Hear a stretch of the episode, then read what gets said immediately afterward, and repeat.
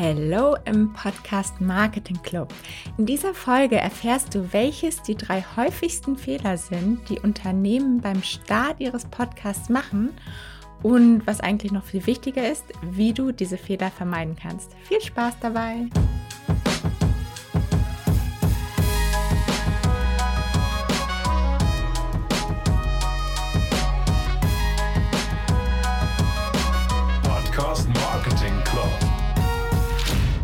Ich weiß nicht, ob es dir bewusst ist, aber das ist die 99. Folge des Podcast Marketing Club Podcast. Das bedeutet, dass nächste Woche Folge 100 rauskommt. Ich glaube, da muss ich mir noch was überlegen. Das, was ich ja immer meinen Kunden und auch dir hier im Podcast eintrichter, dass man auf jeden Fall immer schön im Voraus produzieren sollte. Aber wie es bei mir manchmal so ist, kriegt man das dann selber oft nicht hin. Ich bin da oft sehr spontan. Deshalb werde ich mir jetzt erst noch mal was überlegen, was ich Schönes für Folge 100 planen werde. Okay, kommen wir mal zu den Fehlern. Fehler Nummer eins: Das Zeitinvestment unterschätzen. Das ist, glaube ich, wirklich so einer der häufigsten Fehler, die wirklich gemacht werden. Denn es dauert natürlich ein bisschen, bis sich so ein Podcast auch etabliert. Und in der Regel kann man da wirklich, ich sage mal, mindestens ein halbes Jahr einplanen, aber am besten sollte man wirklich ein ganzes Jahr einplanen, bevor man sagt, okay, wir ziehen jetzt mal einen Strich drunter, lohnt es sich weiterzumachen oder nicht. Also, dass man sagt, okay, wir committen uns jetzt dafür, das wirklich ein Jahr durchzuziehen. Und dass man halt wirklich nicht zu frühe Rückschlüsse zieht und nach den ersten zwei Monaten sagt so, oh nee, das lohnt sich nicht. Weil dieses Investment, was die Konsumenten natürlich bei einem Podcast haben, ist ja viel größer. Stell dir einfach mal vor, du hörst jede Woche lang eine Stunde einem Podcast zu. Und dieses Investment einzugehen, ist ja viel höher als irgendeinem Instagram-Kanal zu folgen und da ab und zu vielleicht im Feed mal auf Like zu klicken. Und das müssen wir uns einfach bewusst machen. Und wir dürfen das nicht vergleichen mit Instagram, mit YouTube. Und das zählt da fast eigentlich noch in den Fehler mit rein. Dieser Vergleich mit den klassischen Social-Media-Kanälen dürfen wir beim Podcast auf jeden Fall auch nicht machen. Okay, was ist mein Tipp, damit man dieses Zeitinvestment besser in den Griff bekommt? Also vorab, wie gesagt, solltest du dir klar machen, zieh das ein halbes oder ein ganzes Jahr am besten auf jeden Fall durch, nimm dir das vor und plane diese Zeit fest ein. Also gerade die Zeit zum Produzieren, für die Aufnahmen. Hab ganz feste Zeiten, jede Woche oder alle zwei Wochen. Du kannst ja auch wirklich dann im Fließband produzieren, dass du dich irgendwie alle zwei Wochen einmal hinsetzt oder vielleicht sogar nur einmal im Monat hinsetzt und wirklich ein paar Folgen am Stück an diesem Tag produzierst. Aber es sollte fest in deinem Kalender stehen, weil wenn das nicht der Fall ist, dann fällt es am Ende immer hinten rüber und dann noch schnell, schnell im Druck irgendwie, ja, morgen muss eine neue Folge online, wir brauchen noch was, dann wird es meistens auch nicht gut. Glaub mir, ich weiß genau, wovon ich spreche hier. Ja, und für die Produktion auf jeden Fall auch Prozesse bauen. Gerade wenn man in einem Team, im Unternehmen, in einem Team arbeitet, dass man ganz klare Prozesse und Strukturen für diesen Prozess sich aufbaut und sagt, okay, jetzt ist die, die Pre-Production, also es muss erstmal geplant werden, vielleicht die Interviewgäste involviert werden, Termine geplant werden, die, die Themen strukturiert werden, Themen, Ideen gesammelt werden, dann kommt die Aufnahme, das ist ein komplett eigener Teil quasi dieses Prozesses, wo natürlich auch alles einmal durchgegangen werden muss und dann wird es weitergegeben in die Post-Production, wo alles geschnitten werden muss, hochgeladen werden muss und dass man da ganz klar weiß, wer macht was und wie wird das dann übergeben und am besten funktioniert natürlich sowas immer mit Kanban-Boards. Vielleicht mache ich dazu auch noch mal eine eigene Folge, weil das ist auf jeden Fall auch immer ein großes Thema, diese, ja, diese Zeit, die man da einplant.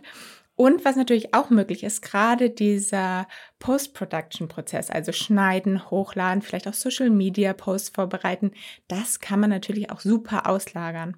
An Freelancer, an Podcast-Agenturen, dass man da einfach sagen kann, okay, das wollen wir uns nicht auch noch aufhalten. Aufnehmen muss man dann natürlich irgendwie selber, aber diese ganze Post-Production kann man auch super auslagern und dann ist es auch schon ein großer Teil weniger Arbeit, die man da investieren muss über die Zeit hinweg gesehen auf jeden Fall. Fehler Nummer zwei. Eine Werbesendung produzieren. Ja, klar, sagst du jetzt wahrscheinlich, habe ich eh nicht vor. Wir wollen ja Content machen und guten Content machen und keine Werbung produzieren. Ich habe aber wirklich schon einige Podcasts von Unternehmen gesehen, die mehr oder weniger eigentlich eine Werbesendung sind. Und da, ja, geht das manchmal schneller, als man irgendwie denkt oder möchte. Denn man spricht dann natürlich irgendwie viel übers Unternehmen, gerade wenn natürlich die Hosts auch Mitarbeiter sind. Und dann fängst du in Gesprächen ganz automatisch dann an, vielleicht mal zu erzählen, ja, bei uns ist das immer so und so und wir machen das so. Und natürlich, wenn du weißt, es ist öffentlich, willst du natürlich auch keine schlechten Sachen erzählen. Dann erzählst du, wie gut es bei euch läuft. Und da muss man wirklich aufpassen, denn wenn da zu viel auch über das Unternehmen gesprochen wird, dann bekommen die Hörer ganz schnell das Gefühl, hey, warte mal, das ist ja irgendwie ja nur gelobt und darüber gesprochen, wie toll das Unternehmen ist. Darauf habe ich überhaupt keine Lust. So, und was noch oft dabei dann rumkommt, oder dass die Idee, dass man sagt, hey, lass doch einfach unsere Kunden interviewen und mit denen darüber sprechen, welche Erfahrungen die gemacht haben mit unseren Produkten, mit unserem Prozess da muss man ganz vorsichtig sein. Es kann ein guter Plan sein, denn natürlich können die Kunden auch viel über, über die Expertise erzählen, die man vielleicht hat. Es ist aber ein ganz schmaler Grad. Denn wenn die Kunden, die eingeladen werden, die wissen natürlich auch, okay, ich will jetzt ja nichts Schlechtes erzählen über, über euch. Und dementsprechend erzählen die Kunden natürlich auch die ganze Zeit, wie toll euer Unternehmen ist, was ihr alles super was ihr für super Feature habt, was ihr alles schon erreicht habt oder beziehungsweise was der Kunde durch eure Feature, durch eure Produkte alles erreicht hat. Und das geht natürlich auch ganz schnell in Richtung Werbung. Auch wenn ihr das nicht selber erzählt, sondern der Kunde, trotzdem will sich das keiner anhören. Wie kann man das ändern? Weil natürlich, man möchte wahrscheinlich sich als Experte positionieren, möchte auch über sein Expertenthema sprechen. Wichtig ist dabei einmal authentisch zu bleiben. Authentisch, ehrlich, persönlich und da vor allem auch mal zu erzählen, es läuft auch immer nicht, nicht immer gut. Man kann auch mal sagen, okay, was sind die größten Fehler, die wir gemacht haben? Aber am allerbesten ist, wenn du wirklich euer Unternehmen komplett ausklammerst. Man kann immer so als Faustregel sagen, je größer die Brand, umso weniger sollte sie auftauchen. Klar, wenn man jetzt irgendwie Einzelunternehmer ist, dann kann man vielleicht auch noch mal mehr über seine eigenen Erfahrungen reden. Wenn man jetzt aber Coca-Cola ist, sollte man nicht wirklich viel über Coca-Cola und das Unternehmen reden. Also du verstehst wahrscheinlich, was ich meine. Und am besten kannst du ja auch über deine Expertise reden, aber eben ohne selber über dein Unternehmen und deine Strukturen zu reden. Und das geht. Da gibt es auch ein schönes Beispiel, der Podcast von HubSpot, Digital Helpdesk. Hast du vielleicht schon mal mitbekommen? Ich empfehle den immer super gerne, denn ich finde, die machen das richtig gut. Es geht da um Marketing und natürlich gibt, hat HubSpot einige Lösungen auch zu den Themen, über die sie sprechen, aber sie sprechen nicht über ihre eigenen Produkte. Sie suchen sich Interviewgäste und das sind auch nicht wahrscheinlich vielleicht auch mal HubSpot-Kunden, aber überhaupt nicht zwingend. Und die erzählen aus ihrer Expertise. Es geht ums Thema Marketing und dass man auf jeden Fall mal was mitnehmen kann. Also hört da auf jeden Fall gerne mal rein, kann ich auch noch mal in den Show Notes verlinken. Und ein weiterer Tipp, damit es nicht zur Werbesendung wird, ist auch der Host dass man sagt, okay, wir nehmen einfach keinen internen Host, sondern suchen uns einen externen Host. Und der hat natürlich auch nicht diesen Bezug zum Unternehmen und da besteht auch nicht so schnell die Gefahr, dass man dann doch immer wieder abschweift und sagt, ah, bei uns läuft das aber so, weil der Host, wenn er extern ist, natürlich da gar nicht so drin steckt. Das wäre auch immer noch eine Möglichkeit, um diesen Fehler zu umgehen. Alright, Fehler Nummer drei. Mit einer Episode starten und gucken, was passiert. Kannst du machen, aber ich kann ja auch schon sagen, was dann passiert, nämlich nichts. Oft höre ich einfach so, ja, wir wollen einfach mal eine Folge rausbringen oder wollen einfach mal zwei Monate uns das angucken, aber pro Monat eine Folge rausbringen, dann sind wir bei zwei Folgen nach zwei Monaten und mal gucken, ob sich der Aufwand überhaupt lohnt. Und bitte, bitte, bitte, überleg dir das vorher sehr gut. Da sind wir auch wieder so ein bisschen bei Fehler Nummer eins, dieses Zeitinvestment. In zwei Monaten passiert nicht viel und vor allem nicht, wenn du pro Monat eine Folge rausbringst. Wer abonniert denn einen Podcast, wo nur eine oder zwei Folgen drin sind? Niemand. Man weiß ja überhaupt noch gar nicht, ob sich das lohnt. Man weiß ja überhaupt nicht, was da sonst noch für Folgen kommen.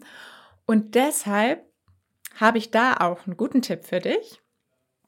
Einfach zum Start beziehungsweise vor dem Start ist es natürlich ein bisschen mehr Arbeit, aber da solltest du schön ein paar Folgen vorproduzieren und am besten mit fünf bis zehn Folgen in der ersten Woche starten.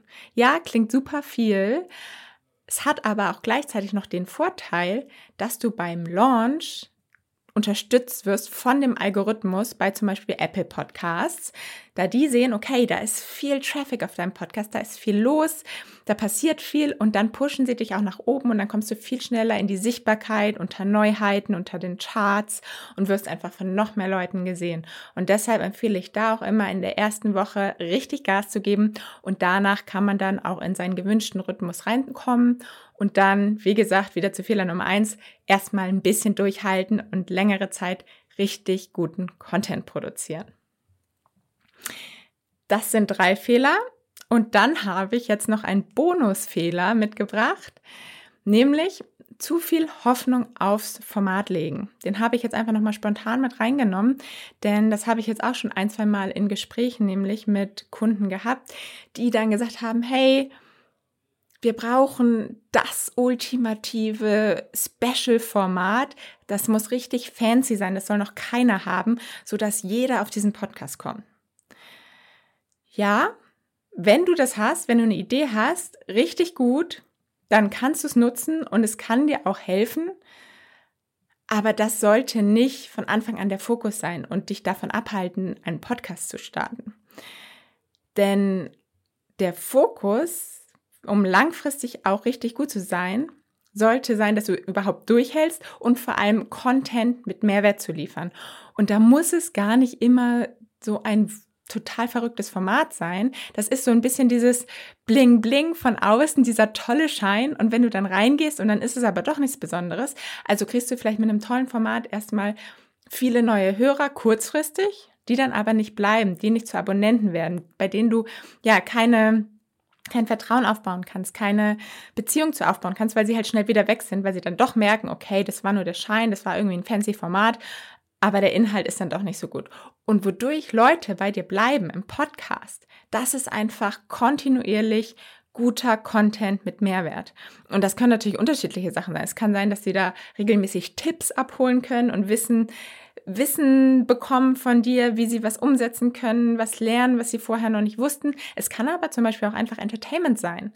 Es kann ja auch eine fiktionale Geschichte sein und sie wollen sich unterhalten lassen, aber die hat dann auch Spannung und deshalb wollen sie dranbleiben und unbedingt wieder reinhören.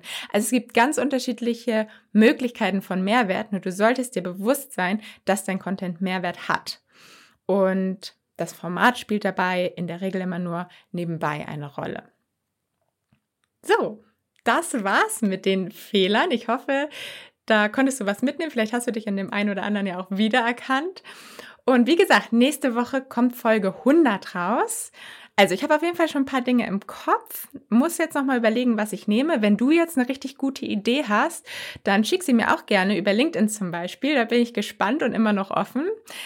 Ich verspreche dir auf jeden Fall, es wird was richtig Gutes. Also abonniere am besten den Podcast, damit du auch nicht verpasst, wenn die Folge rauskommt und wir dann zusammen die Korken knallen lassen können.